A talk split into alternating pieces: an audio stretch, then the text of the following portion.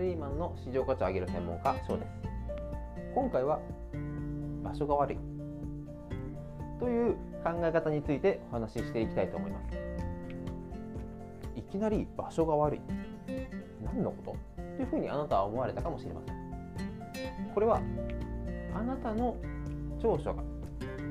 輝く場所という意味で考えていただければと思います。よく自分はこの仕事向いてないのかな。とか自分は才能がない。というふうに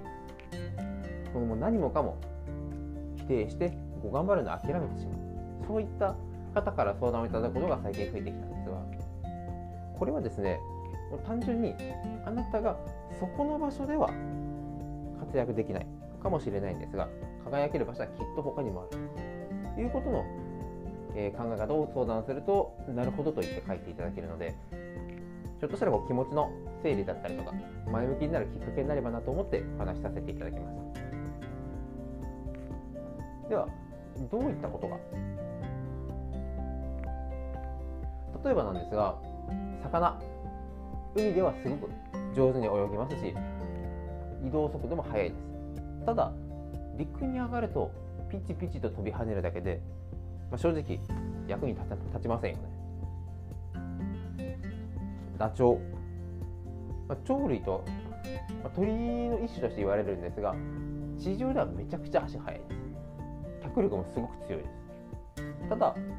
飛ぶことはできます地上を走るということでは鳥類の中でも唯一無二の存在で高速で動けるんですが飛ぶということに関しては何もできなくなってしまいます。なのでこの場所が悪いというのはあなたはたまたまこの場所では活躍できないか。らでも他に活躍できる場所があるかもしれないよね。いうような考え方になります。活躍できる。長所がない。活躍できない長所がない人っていうのはまず存在しないです。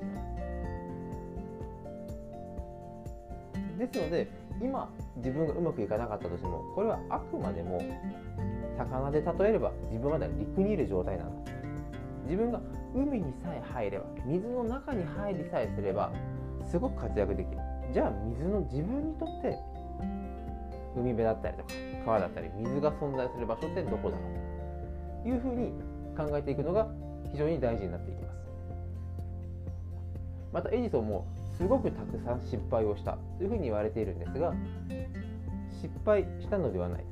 成功しない方法を見つけたというふうにも言われています。ですのであなた自身がうまくいかないなと。この会社で自分って何の役にも立たないなというふうに落ち込んでしまったとしてもあなたが活躍できる場所がたまたまその会社になかった。でも他にあるかもしれない。これは失敗ではなくてあくまでもあなた自身が活躍する場所ではないことを見つけた。これをもっと身近に話をしていくとどんどん挑戦していく。今までやっていなかった。例えばジムでお仕事されていた方がじゃあ営業に行ってみようと。か営業の方であれば今までこういった業界こういったジャンルのところに行ったことはなかった。でも行って失敗したらどうしよう。やってみてうまくいかなかったらどうしよう。そういった時には失敗イコール自分が本当に活躍できる仕事だったりとか環境だったりをではない場所を見つけたというふうに考えるだけで大きく変わっていきます。どうしても100%目指す点数制もまあ学校教育も今まであったとは思うんですがうまくいくうまくいかないで成功失敗というのを判断しがちになってしまうんですがうまくいかない方法を見つけた。だけでも十分です。これは個人の考え方だけではなくて会社の管理責任者経営者人を管理する場所でもすごく大事になっていきます。例えば A さんは本当にあいつは使えないあいつは仕事ができないと言われた方もその仕事その環境ではうまく仕事の能力を発揮することができないんですがじゃあ他の環境は？売り上げを作らないとか営業で成果数字を取ってこないでもその方は実は他の方の数営業が数字を取っていくためにサポートがすごく重要だったりとか。お客様への1本の電話。電話対応が非常に丁寧だった仕事は遅いかもしれないのですが淡々と黙々と準備だったりとかコピーだったりとかみんながなかなかやりたくないなとか集中しきれないなボンミスが出ちゃうなといったことをしっかりとボンミスなく黙々と作業することが得意かもしれません借子定規的に測りがちではあるんですが会社個人でやっていても仕事の量というのはすごく多種多様にあります。営業であっても電話訪問見積もりアフターケアお客様からのクレーム相談。そういったものを全てまんべんなく作る成果を上げようとすると確かに得意不得意出てきてしまうんですがその中で会社の組織として売り上げを上げていくためには適材適所